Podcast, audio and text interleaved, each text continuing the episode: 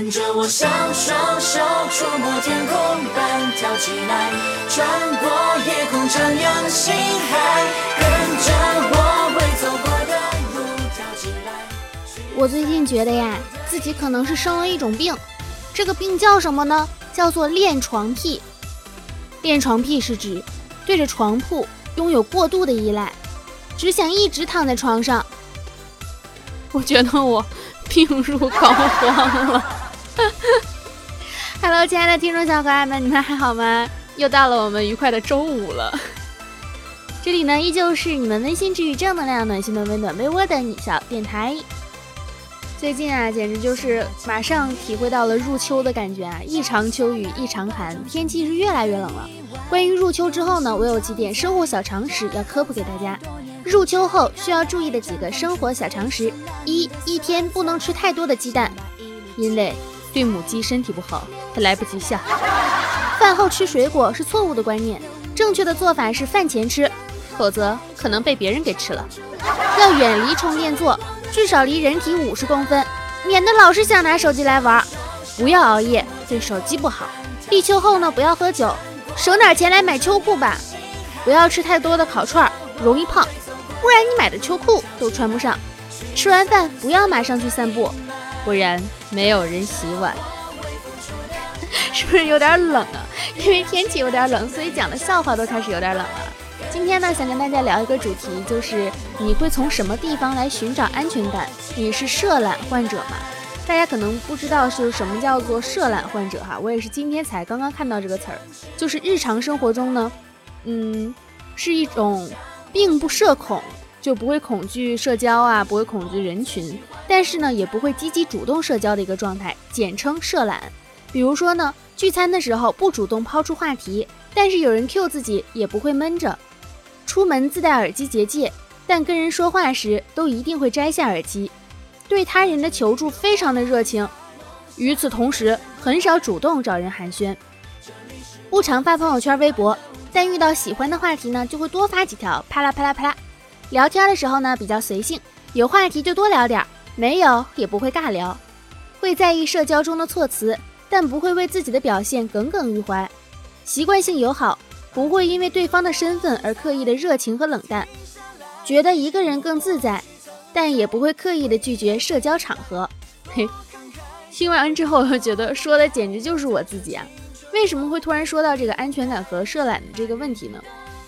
是因为有朋友跟我指出，他说你是这样的一个一种状态哈。其实我自己是觉得一个是一个比较舒适的一个状态。你就比如说，嗯。就是前段时间不是十一假期嘛，然后你在十一假期的时候，你就会觉得是一个非常快乐的一段时光，就像是悠长假期这几个字特别特别的美好嘛。因为悠长，所以会有足够的时间去慢慢的经历和感悟。就是因为是假期，所以它会有一个时间点，就它总会结束。这种限量版的时光呢，会显得尤为的珍贵。假期会做些什么事情呢？不管你是宅在家，还是出去玩，还是干嘛，还是干嘛的。你可能很多东西你都没有觉得它有进步或者有增长，因为你毕竟是一个闲懒的嘛。但是当你假期结束了之后，你上了秤，你会发现还是会有一些你不想增长的东西，它在慢慢的增长，这就是人生。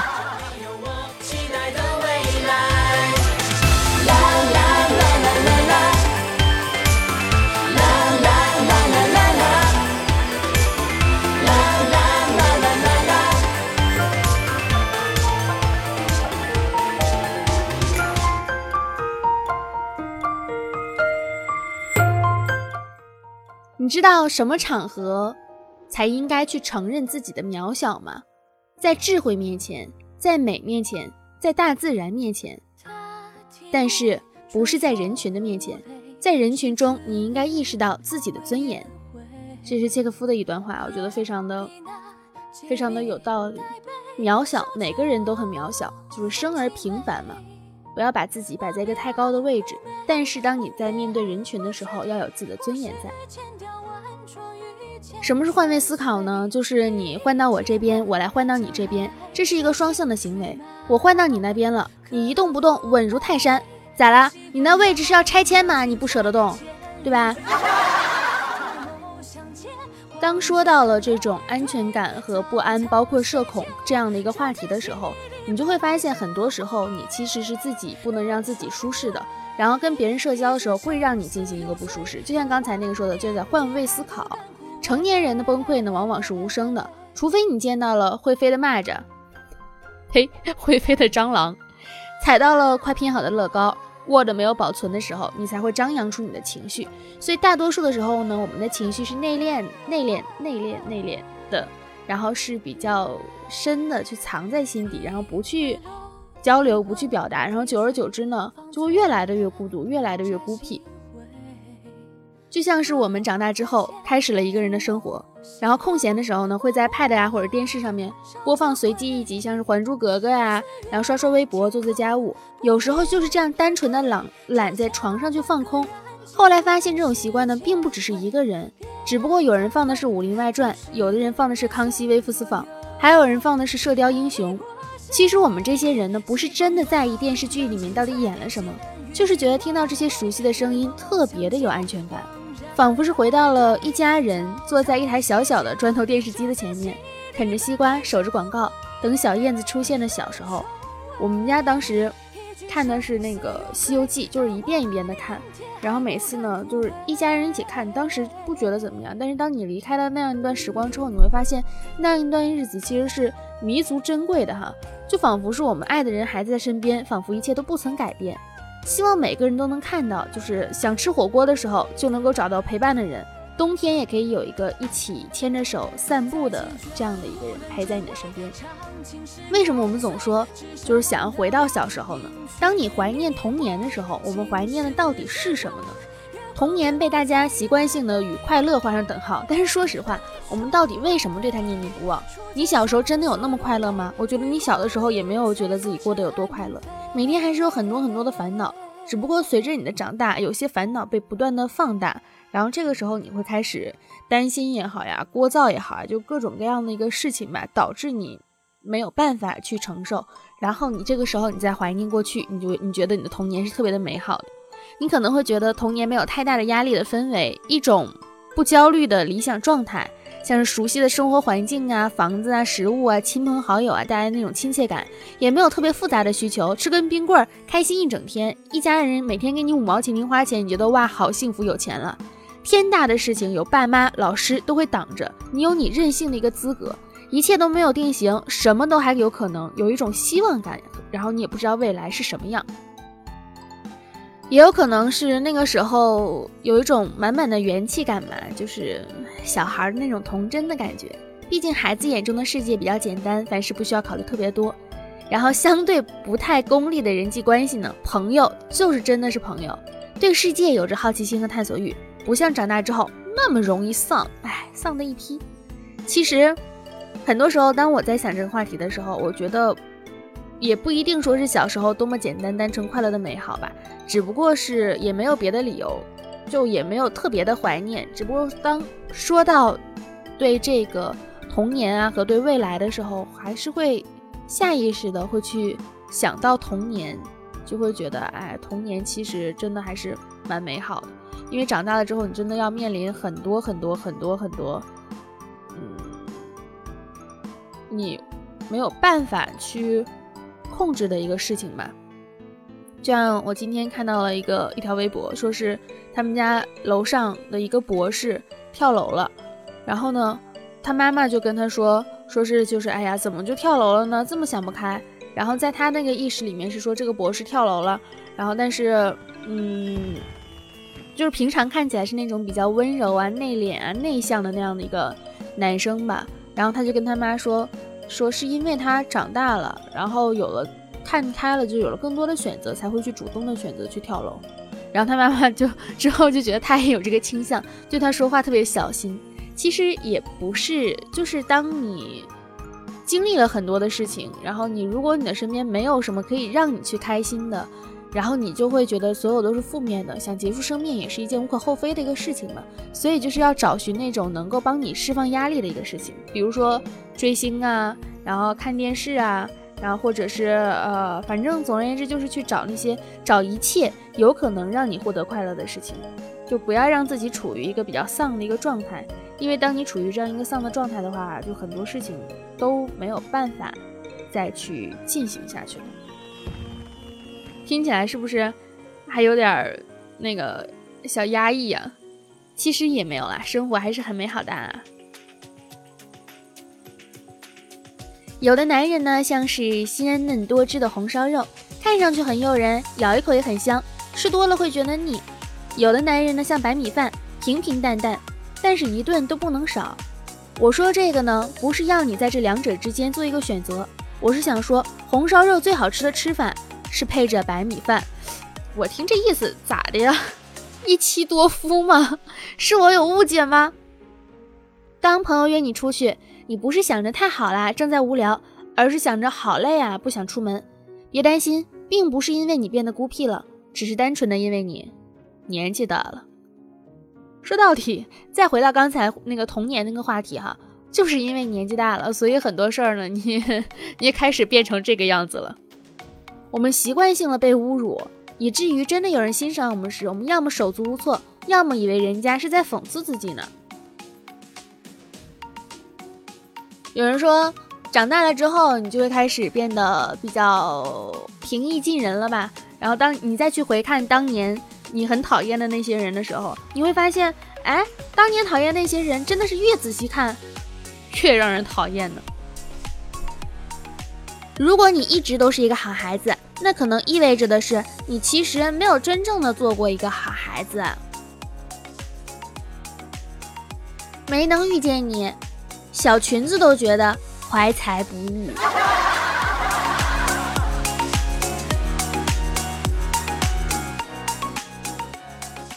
看到一条推特说哈，人生的三个阶段：知道父亲是普通人，知道自己是普通人，知道孩子是普通人。感叹说的真对。随后一想，三十而立，四十不惑，五十而知天命，不就是这个意思吗？以前觉得很遥远。我记得我最搞笑的一件事情是我十五，我十十一岁的时候，小学三年级，然后就说那个，当时正在聊 QQ，有一个不认识的姐姐加我，然后她是一个十五岁，我们两个在视频聊天。然后她说：“你为什么一直不接我的视频？”我说：“因为十五岁的孩子都是坏孩子。”就是小时候也不知道为什么想的这些事情都很奇怪。然后当你自己真的到了十五岁，然后到二十五岁，你觉得啊，原来是这样啊。愿得一人心，免得老相亲。小时候我们喜欢英雄，长大后我们开始理解了反派。如果你想减肥，千万不要吃沙拉，你知道为什么吗？因为熊猫用自己告诉了我们，吃沙拉不减肥，还是可以那么胖。你们说，如果减肥就是夜里不要吃东西，那我就很奇怪了。如果夜里不能吃东西，那冰箱为什么会有灯呢？在树的眼中，我们就像苍蝇一样，动作很快，长得更快，永远神龙见首不见尾，而且没过多长时间。就会死亡。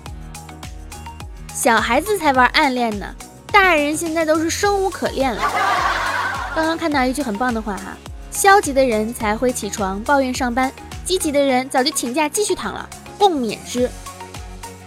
上课八分钟了，还有人在底下聊天，聊得很大声。早九老师表示：你们来上课那么兴奋啊？我是老师，都不是很想来了呢。有个就是说，对开始上班心情特别郁闷的各位说一句鼓励的话：不想干就辞职了吧。我时常想问，有没有那种天上能掉钱的工作啊？有的，在许愿池当王八。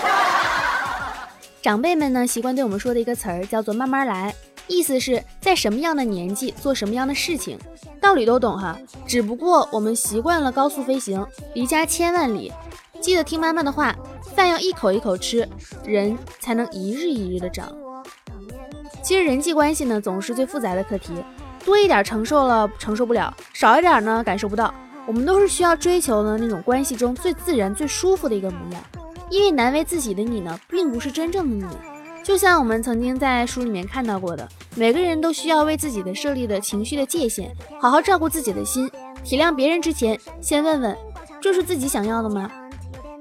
有人会把这种就是多考虑自己的这种行为叫做自私主义者哈。但其实当你成为一个自私主义者的时候，你发现被别人说成自私，但是自己心里很痛快，也没什么大不了的嘛。人生只有一次，真正非常非常渴望成为对方，就是当我们暗恋那个家伙有着非常淡的发色，他话说的很少，总是在读书，总是说着没有意义的黄语故事。当我们开始真正喜欢那个人，于是他远离你们之后，换了个名字，离开了原本的社交圈，用那个人的名字在其他地方拓展新的生活，就好像他还在你的身旁。长大一点之后才会知道，哈，就是这种世界上没有比他人的恋爱更无聊的话题。谁要看你们秀恩爱？不要问我有没有喜欢的人，因为神仙是爱着众生的。哼。你比如说，长大之后跟小时候不能理解为什么家里人喜欢喝酒这件事情，然后出去聚会都需要喝酒，然后长大之后发现，其实不是爱喝酒，只是爱喝完酒之后稍微有点微醺的自己，因为那个时候的自己借着酒精的那种快乐，可以说出很多平时不说出的话，觉得也挺好。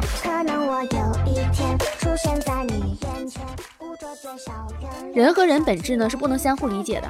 你从小被关在只有黄色的房间，隔着墙与隔壁的蓝色房间的人交谈，获悉了世上除了黄色还有蓝色，得知了蓝色的各种形容及描述。但你从来没有看过蓝色啊！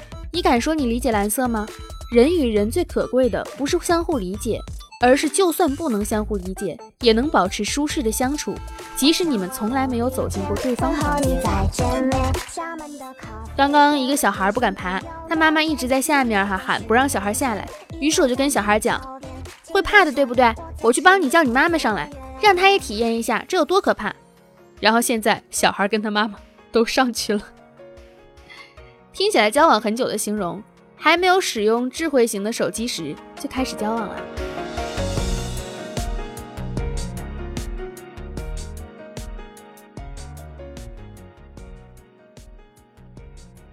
有些人坐飞机就能见到，有些人呢要坐时光机才能见到。不管加班到多晚哈，回家以后会喝三罐的发泡酒，所以拖到两点才睡也是常有的事。以前刚进公司的时候，听到前辈这么说，都觉得这个人是白痴吗？不过现在完全能够理解他的心情，在忙的时候不减少自己的睡眠时间，人生里能够让自己快乐的时间是会完完全全的消失的。月影在摇晃好啦，今天的小电台到这里结束啦，希望呢能够拯救大家一周的不开心，其实也拯救不了。然后总之呢，就是我最近看到了很多的留言，哎，也没有很多的留言啊，毕竟毕竟我这种小人气。然后就是那个，就是问为什么电台一直没更新啊？其实上上周的时候我也说了，就是因为有事儿嘛，然后就没更。嗯，然后那个因为十一假期嘛，还慵懒的度过了。然后这周就是最近还是会再继续更新的。如果想要关注我的个人微博呢，可以在微博上面搜索新浪微博搜索“浮夸的大哥兔小慧”，浮夸的大哥兔小慧。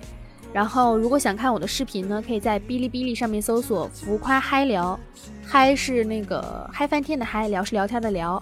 然后，如果想支持我的创业项目呢，可以去微博搜索“浮夸嗨聊”进行关注哈。然后，感谢大家的收听。如果有什么不开心的呢，你们随时可都可以微博私信我，这样的话我可以给大家答疑解惑呀什么的。虽然我自己常常让自己丧，但是我还是觉得快乐是要共享的，因为很多东西当你不能共情嘛。你共没有办法真切的体会到对方的难处和痛苦，但是分享了之后，你就会发现，哎，好像也没有那么那么那么那么那么那么 那么的难过。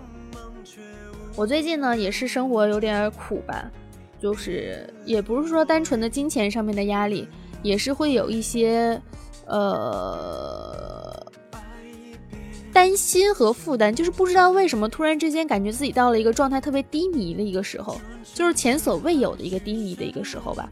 然后，但是你说心态不崩呢，也是不崩；但是你要说有多开心嘛，也不开心。反正就处于那种成年人的那种沉默，就是不说，然后但是就好像一切都没有发生。但实际上自己心里知道很多事情，你只有。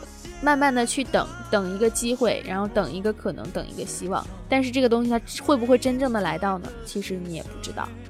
哎，都打算去拜一拜了。好啦，那本期的节目到这里结束啦，希望你能够每天开心，幸福常伴，青春阳光正能量，每天都是棒棒哒，拜拜。